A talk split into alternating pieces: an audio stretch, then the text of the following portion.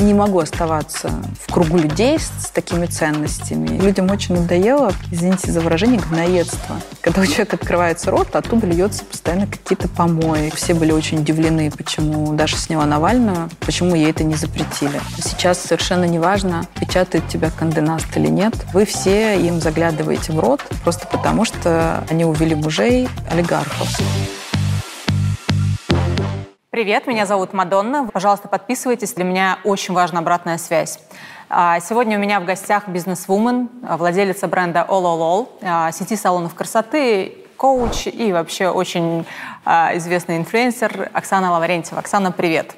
Привет, Мадонна. Хочется начать с новостей. Я знаю, что ты стала генеральным директором своей компании. Помнится, ты говорила несколько лет назад, что если а, тебе придется снова стать гендиректором, ты все нафиг закроешь. Почему такие перемены?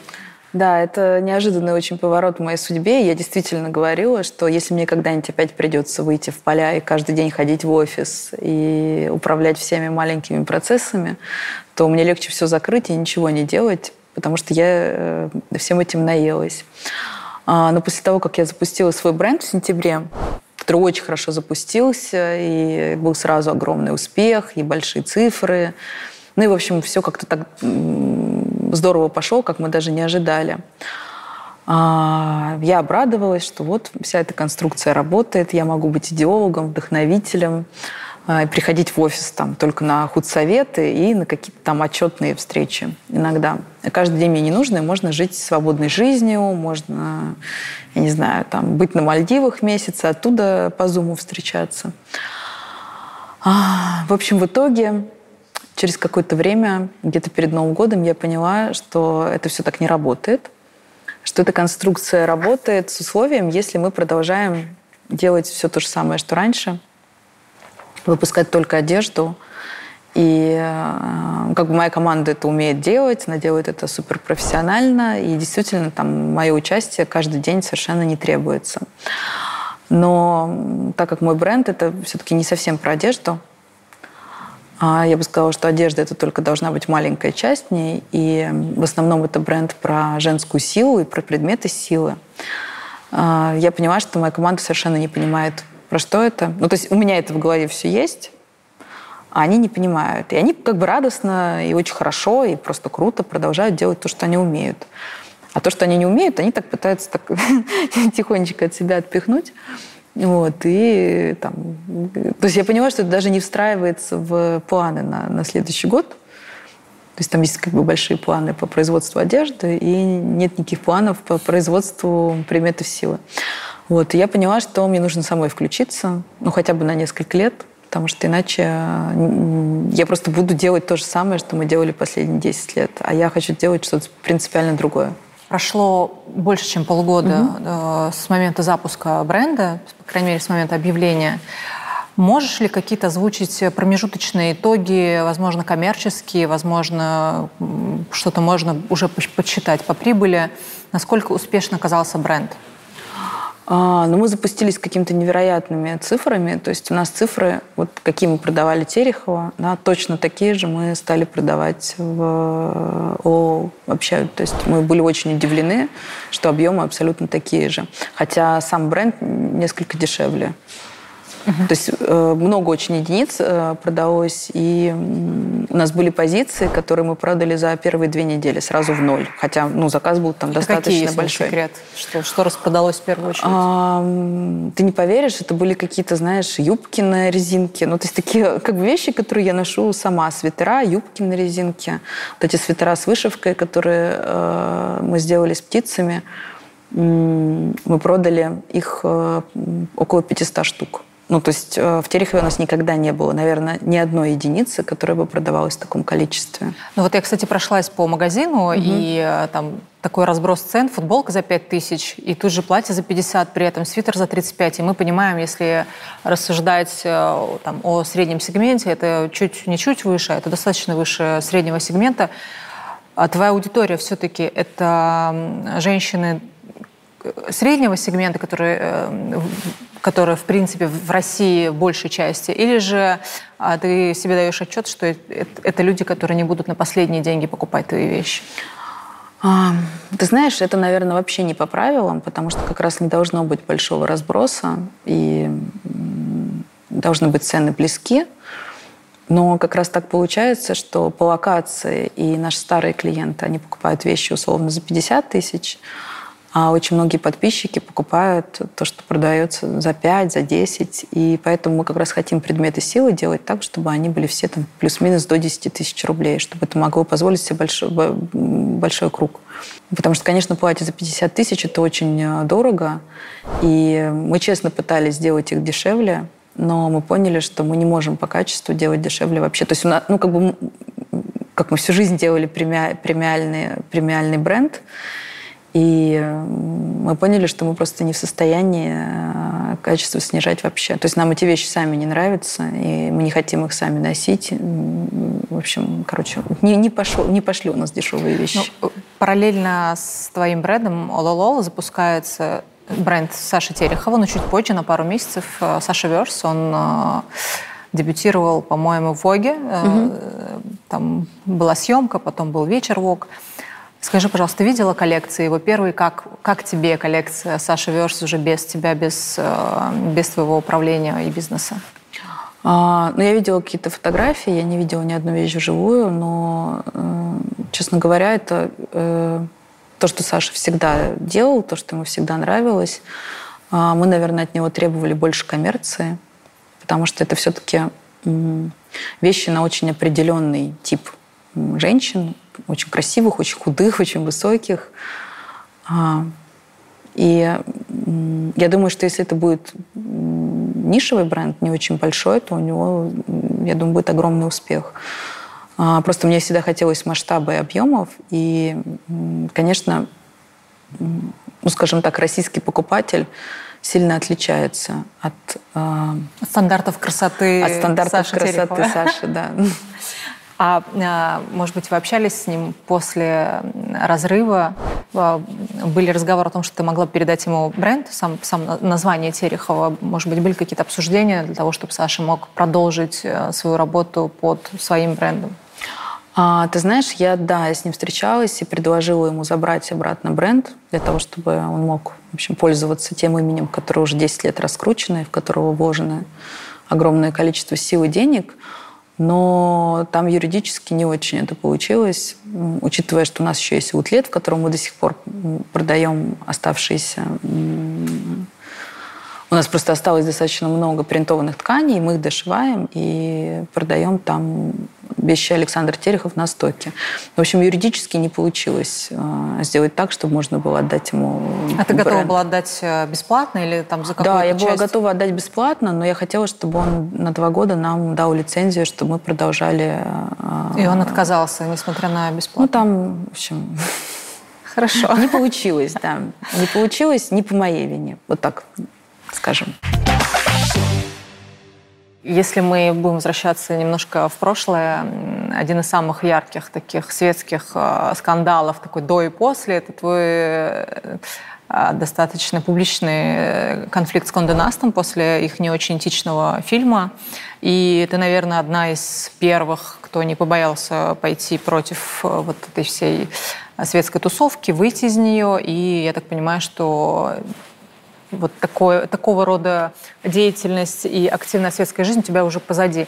Почему тогда было не страшно пойти против, потому что там были разные герои э, в этом фильме, которые как бы посмотрели, улыбнулись и остались при своем мнении.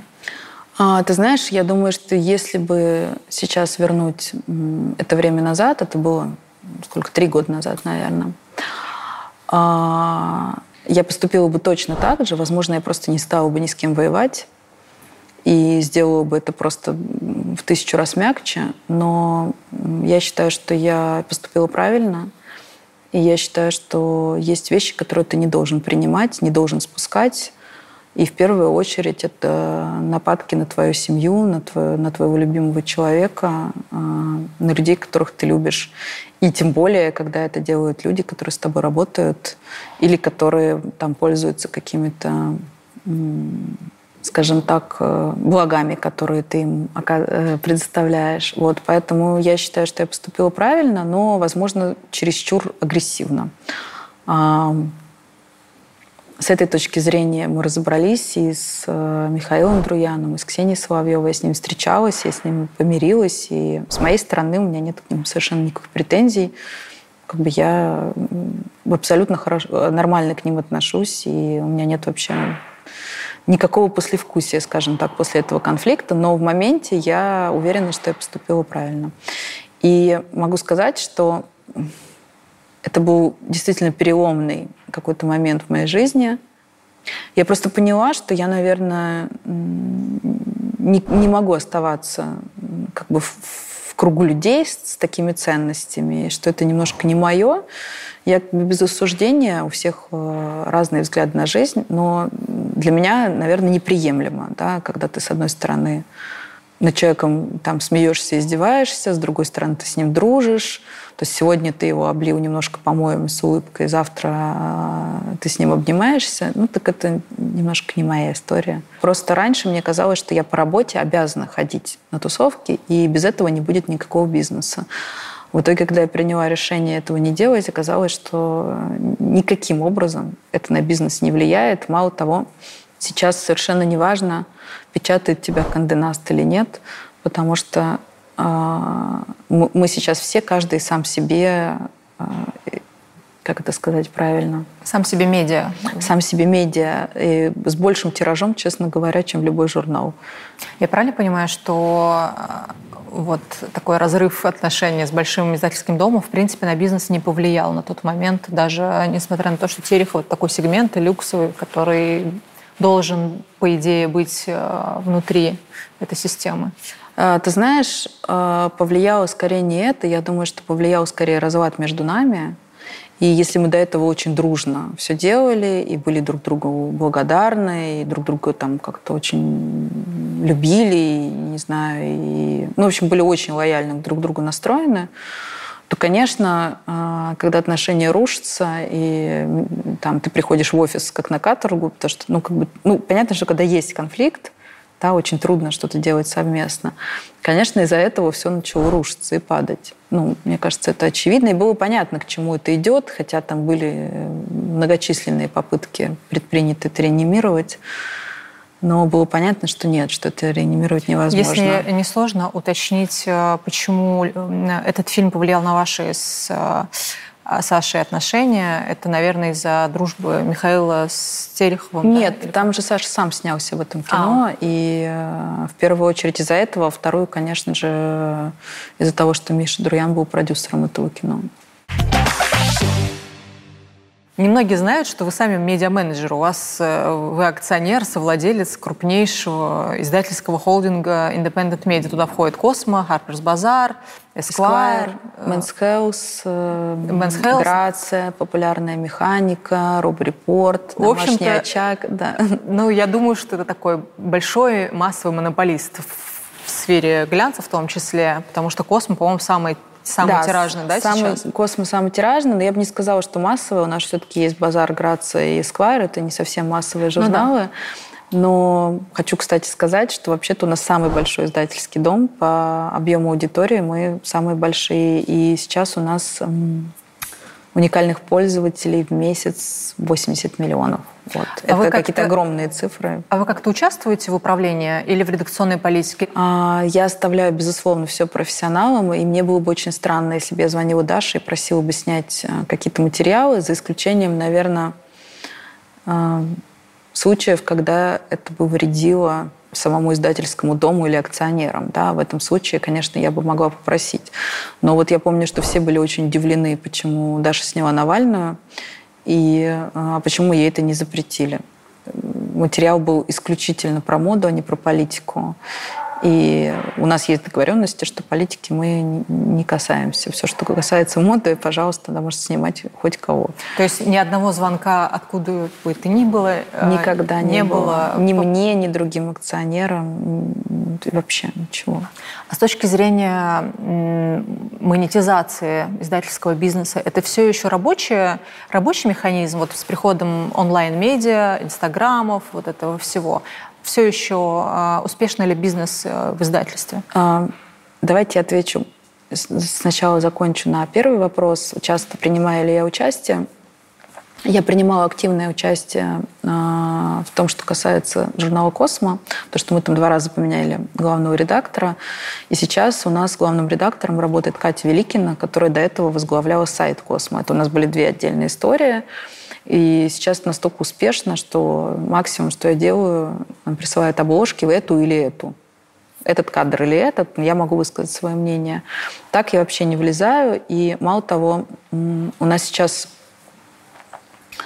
нашему издательскому дому очень повезло, потому что мой партнер Марина э, Жигалова, э, она сейчас э, управляющий партнер в нашем издательстве. И дела идут настолько хорошо, что нам три раза в прошлом году выплатили дивиденды. Хотя все считают, что рынок глянца умер, но так как мы развиваемся как медиаплатформа больше даже, чем издательский дом, у нас, наоборот, все растет.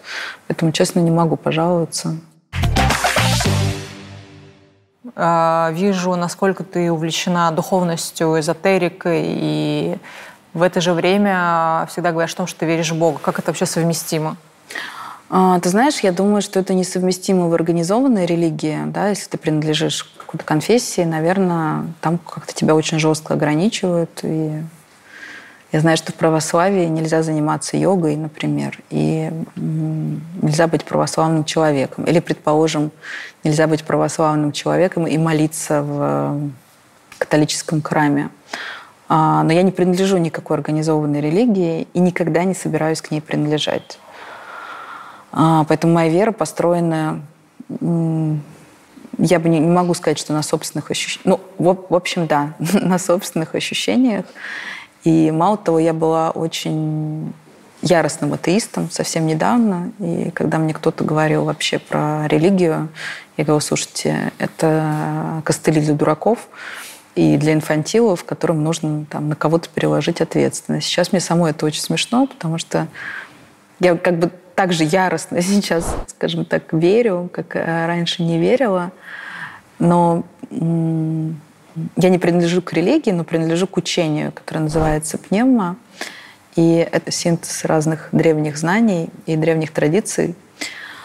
А, и там совершенно легко уживаются те вещи, которые не уживаются ни в одной религии. И именно поэтому мне а, подходит и нравится такая система, где меня не зажимают в какие-то рамки. Ну, то есть там как Христос — это учитель учителей. Точно так же Будда такой же учитель. Точно так же могут быть какие-то вещи из египетских традиций или из э, древнегреческих. Поэтому или из э, культуры майя. Ну, то есть там это все совмещает знания, скажем так, обо всех этих э, традициях. И мне это очень интересно. Я сейчас как раз учусь а, на втором модуле программы на этой и с большим, скажем так, азартом это делаю. Коучинг — это вообще совершенно отдельная история. Во-первых, я а, закончила программу по высшей школе экономики, магистрскую, 10 лет назад уже. Это, эта программа была открыта 10 лет назад, и я просто ну, как бы никогда не представляла, что я буду работать коучем, и сделала это для себя. Но в пандемию делать мне было нечего, и решила, почему бы не возобновить старые знания и, и тоже не ожидала, честно говоря, такого отклика. То есть это, это в общем-то, две не очень пересекающиеся вещи. Но, конечно, учеба сейчас в Институте пневмо мне очень помогает и дополняет мою коучинговую практику. А, у меня есть две опции. У меня есть э, один час коучинга за 100 тысяч рублей – и есть, э, так скажем, абонемент за миллион рублей в год, когда человек может прийти 10 раз Э, лично, это будет не онлайн, в отличие от того часа, про который я сейчас тебе говорила. И он может там со мной созваниваться, писать мне смс там, или э, наговаривать сообщения, если ему между сессиями нужна какая-то помощь или совет. Но это огромные деньги даже по сравнению с профессиональным образованием, которое стоит в ВУЗе. У тебя э, такой ценник, исходя из того, чтобы отсеивать сразу э, определенную категорию граждан, которые могут понести последние деньги на образование, или вот так э, ты оцениваешь свое образование, которое ты получила до этого? А, ну, ты знаешь, я бы не сказала, что мое образование стоит не столько, потому что, например, а, лидерская программа в Инсиаде стоила 40 тысяч евро. Вот. И я думаю, что я на свое образование потратила сотни тысяч долларов, ну, за те там 20 лет, которые я этим занимаюсь. А, поэтому я бы не сказала, что мое образование этого не стоит, оно как раз этого стоит. И я говорю, я, я имела в виду в России образование. Но я же училась вузе. не только в России. Угу. Я говорю, у меня вот как минимум было три иностранных учителя с, мировыми, с мировым именем. И самые лучшие в России. Ну, лучше просто нет. И я, я, я бы, честно говоря, бы сказала, что у них стоит э, час, в принципе, столько же, сколько у меня сейчас. Вот плюс э, я беру так дорого, потому что у меня есть собственный бизнес, что вообще достаточно редко для коуча, у которого есть не только практика э, коучинговая, но и есть конкретные примеры построения успешных бизнесов. Они у меня есть. А, плюс, конечно, это отсеивает людей, которые просто хотят посмотреть, а что там Оксана Лаврентьева делает за эти деньги. А, плюс это один уровень а, людей с примерно одинаковыми доходами. Я думаю, что это тоже важно, потому что когда мне кто-то говорит, ну это стоит типа 5000 рублей, но я думаю, что специалист за, 100, за 5000 рублей не может понять проблемы женщины, которая живет вообще в каких-то других финансовых категориях. Ну, то есть я думаю, ему будет тяжело работать э, с собственной завистью, и там собственным возмущением, что там я условно не знаю, как там э, кредит э, заплатить, а, а она там переживает, что ей муж там как, ну, там, я не знаю, там машину не дарит. Ну, хотя, хотя ко мне не приходит с этими проблемами, я просто прививаю этот пример. С какими такой... проблемами приходит, если вот там топ каких-то запросов, которых нужно помочь? Ты знаешь, топ запросов э, приходит на расширение, когда человек понял, что он уперся в потолок, что он хочет э, чего-то большего, э, приходит за изменениями, приходит за... Например, у меня очень много клиенток, которые в декрете, и не хотят выходить на свою прошлую работу, хотят сделать что-то новое. Очень много клиенток, у которых богатые мужья, и которые, тем не менее, работают, и вот у них есть идея, что они должны зарабатывать какие-то миллионы, миллиардов, и как это сделать. То есть это богатые, успешные женщины, которые Конечно. хотят еще... Ты знаешь, э, у меня есть примеры, когда люди копили на, на, на коучинг и там просили мою помощницу, подождите, я там сейчас... Да, это очень трогательно, и они, они как бы копят, приходят, потом проходит несколько месяцев, они еще раз приходят, и это, конечно, всегда потрясающе. Такое признание, наверное, а, даже большее, чем от людей, от людей, которых 100 тысяч рублей, для них там это не особые деньги. А, слушай, ну мне кажется, что э, такое, такое, такая образовательная платформа мощная, допустим, как у тебя, с, там, с учителями с мировым именем, это достаточно большая редкость в российском коучинге. И э, я заметила, как ты вступила за Лену Блиновскую после интервью с Собчак. Это было неожиданно, потому что на волне всеобщего хейта в адрес Лены Блиновской э, ты ее поддержала. Ты знаешь, во-первых, я не люблю публичную травлю. Это то, что меня вызывает просто очень сильное отторжение. Я точно так поддержала Вику Лупреву, когда ее начали все травить. И э, мне тогда, когда мне все подходили и говорили, почему ты ее поддерживаешь? Я говорю, ребят, ну потому что вы все лицемеры. Потому что в нашем светском обществе а, есть женщины, могу вам перечислить по именам, которые увели мужей из семей, где было по пять детей, где были, ну, какие-то крошечные дети, и вы все им заглядываете в рот просто потому, что а, они увели мужей олигархов.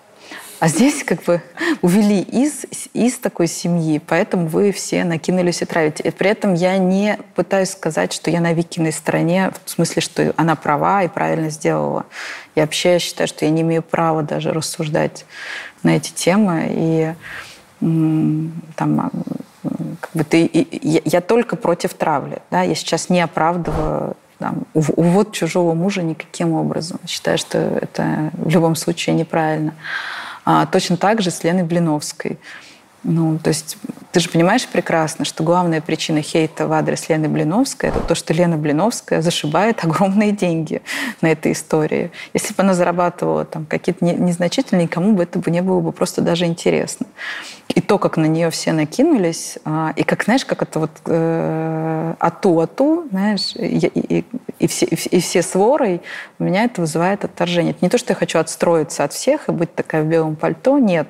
Но, во-первых, я знаю ее лично, и она мне совершенно не кажется ни глупой, ни идиоткой, ни... Она мне, например, очень помогла. Даже, даже э, в том, что касается коучинга, кстати. Потому что когда я начала эту историю, она мне написала в личку. Я вообще, я вообще даже не понимала, кто это, даже не знала про Елену Блиновскую, ни разу не слышала про ее марафоны. Она мне написала, Оксан, привет, там что я не помню что, ну, короче, что-то она мне написала. А, я говорю, ну вот, я начала коучинговую практику, так переживаю. Она говорит, а ты объяви конкурс на бесплатный коучинг, и ты посмотришь, на самом деле, а, скольким людям ты нужна. Это, поверь мне, вырастет твою уверенность в себе просто в геометрической прогрессии.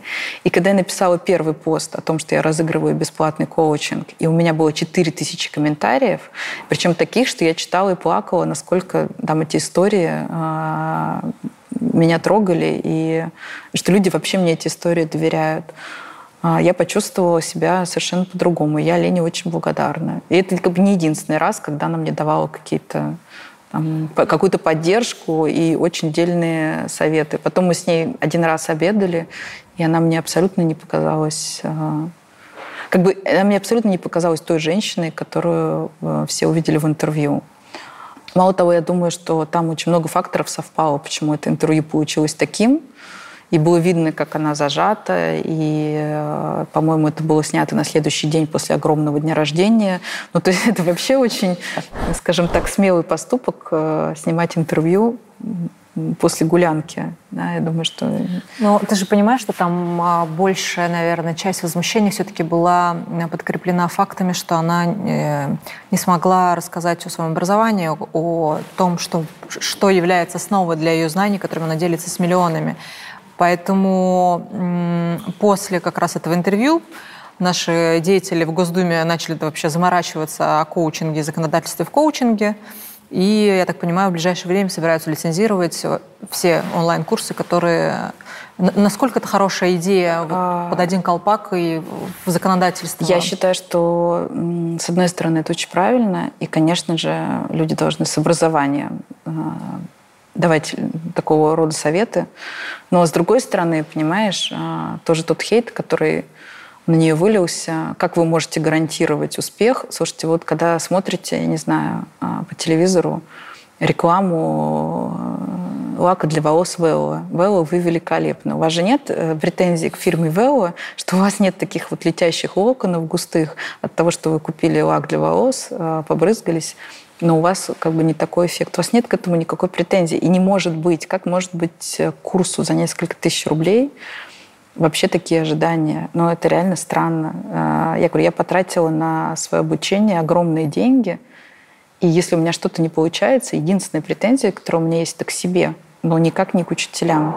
Я знаю, что ты недавно присоединилась к фонду «Дети-бабочки», и э, у тебя там особая миссия, связанная с матерями э, деток, подопечных того фонда. Расскажи, пожалуйста, о проекте и твою роль в этом проекте. А, ты знаешь, во-первых, я давно помогаю этому фонду, потому что мой муж один из попечителей, ну и как так сложилось, что мы, в общем, к этому фонду имеем, наша семья имеет к этому фонду отношение.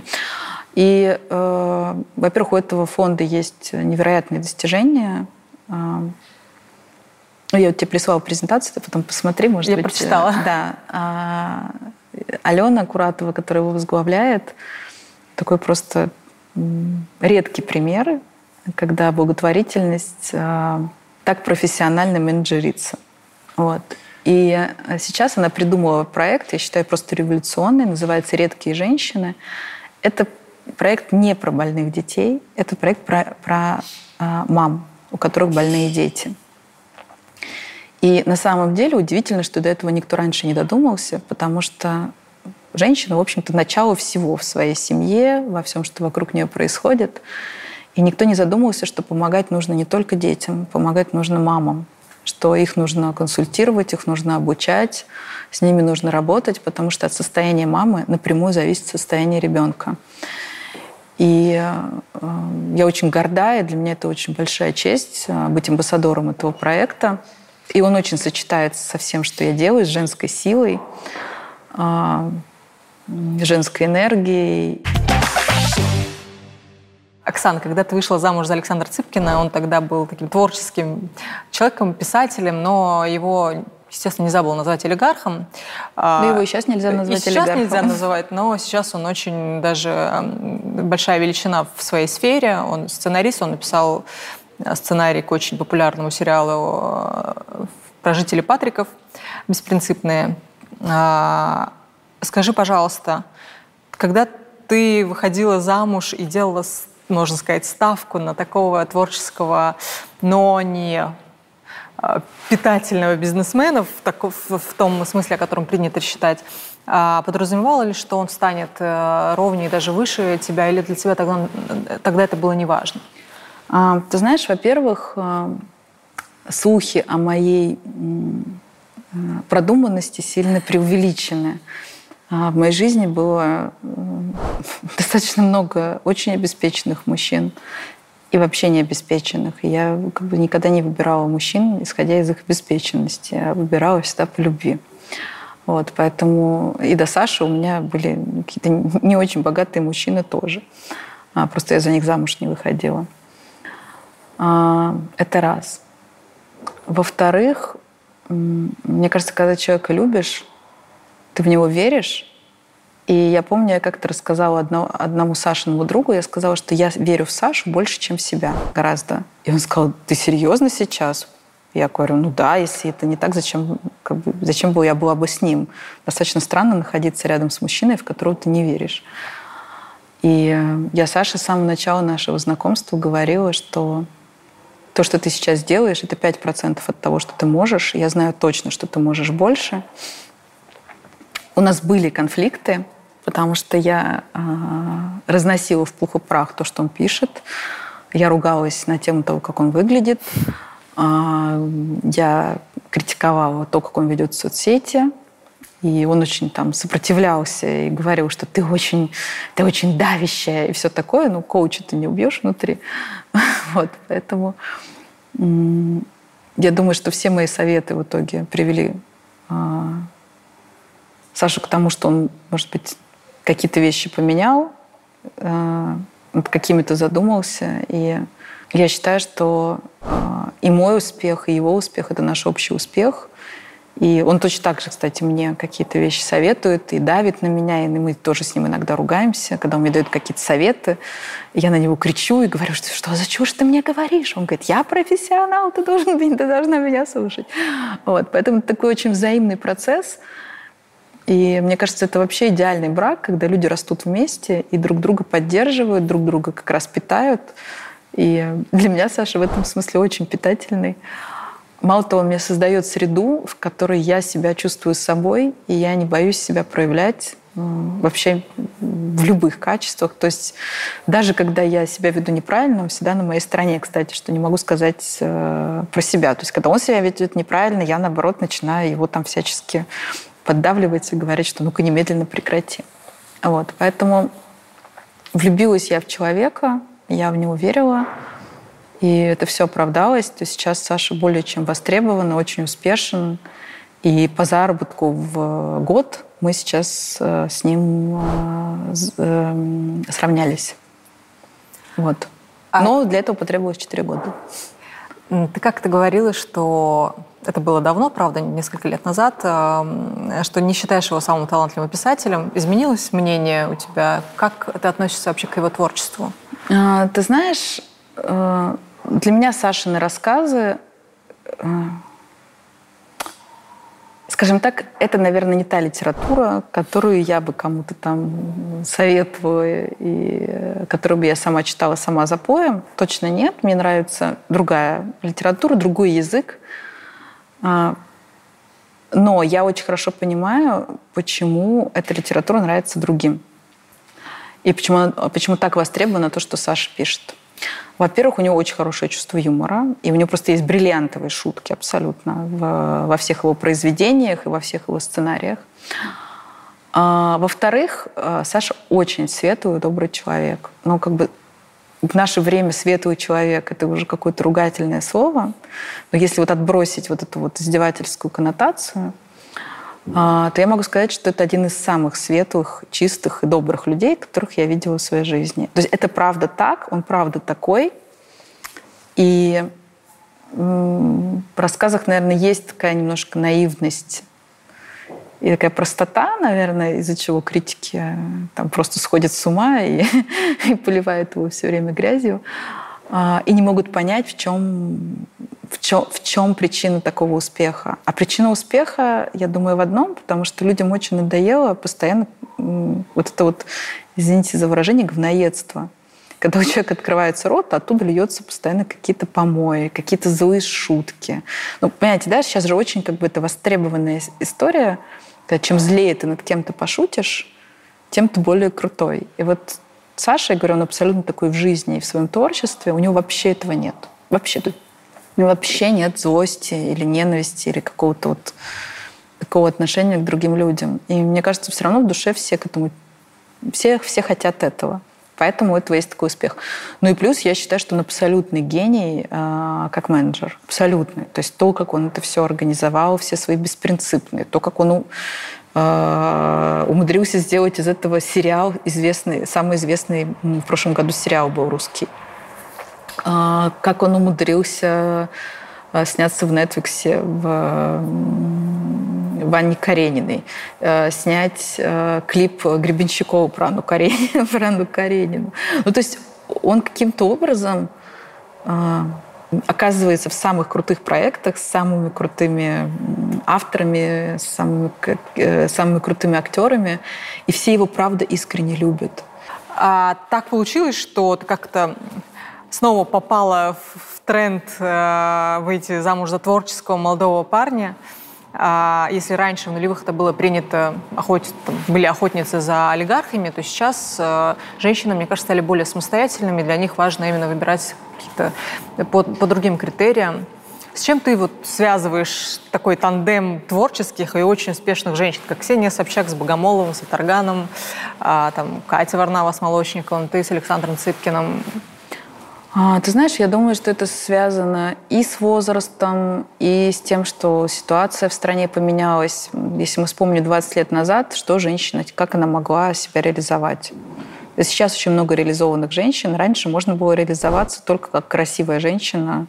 Ну, и, и в том числе это с возрастом, я тоже думаю, было связано. Я думаю, что после 40 ты а, вообще меньше хочешь жить на витрину, ты хочешь больше жить для себя. Потому что с чем связана там, не знаю, мечта с э, мужчиной с большими деньгами.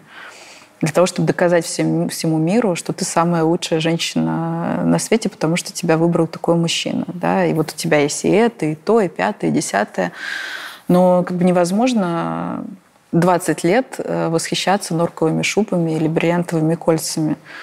Ну, теперь хочется чего-то другого. Поэтому, я думаю, поэтому сейчас э, этот тренд на богатых мужчин, он стал меньше. Сейчас, мне кажется, больше тренд на искренние чувства и на то, чтобы жить для себя, а не для оценки окружающих. Потому что, конечно, когда женщина рядом с очень богатым мужчиной, мужчиной все воспринимают ее как какую-то супер-женщину. Я слежу за дочкой, которая работает в твоем бренде. Она, по-моему, пиар-директор, да? Или... Она маркетинг-директор Маркетинг. и арт-директор, да, сейчас в одном, в одном лице. Интересно, почему девушка, отучившись в Париже, угу. Прожив в Европе там, такие молодые активные годы, когда всем горишь, почему она решила вернуться в Россию, чтобы войти в семейный бизнес? Потому что если бы она хотела, как я понимаю, продолжить работу в fashion-индустрии, там же гораздо больше возможностей в Париже. Ну, я бы сказала, что там очень мало таких возможностей, mm. потому что ну, а все ее однокурсники, закончив э, университет, пошли работать менеджерами в бутиках Сен-Лоран. Она, собственно, пришла и уже арт-директор и маркетинг-директор. Понятно, что у нее образование как раз э, соответствует этим должностям, но, конечно, бы она бы там бы примерно бы получила бы эту должность лет в 35, не раньше. А, и я ей сказала, что, слушай, ты давай возвращайся, потому что не для того я в тебя все это вкладывала, для того, чтобы ты э, в Санваране людям э, вещи носила на примерку. Я говорю, это твой бизнес, э, семейный, ты наследница, поэтому давай-ка ты будешь работать здесь и будешь все силы вкладывать в нас. Она приехала, показала себя трудоголиком, очень хорошо соображающим, очень правильно оценивающим все ситуации. Поэтому у нее, собственно, произошел такой э, стремительный карьерный рост. Но, конечно же, я постоянно ее наставляю и э, объясняю ей, в общем, как надо, и она очень открыто слушает. Ну, то есть пока, во всяком случае, у меня нет ни одной претензии к ней. Оксана, спасибо большое, что ты пришла. Мне было очень интересно. Я надеюсь, что тебе тоже был интересный разговор, и я еще жду тебя в гости в следующий раз. Конечно, Мадонна, было очень интересно, и даже какие-то вещи, ты знаешь, я переосмысливала по-другому в нашем разговоре. Спасибо тебе спасибо большое. Спасибо тебе большое. Спасибо.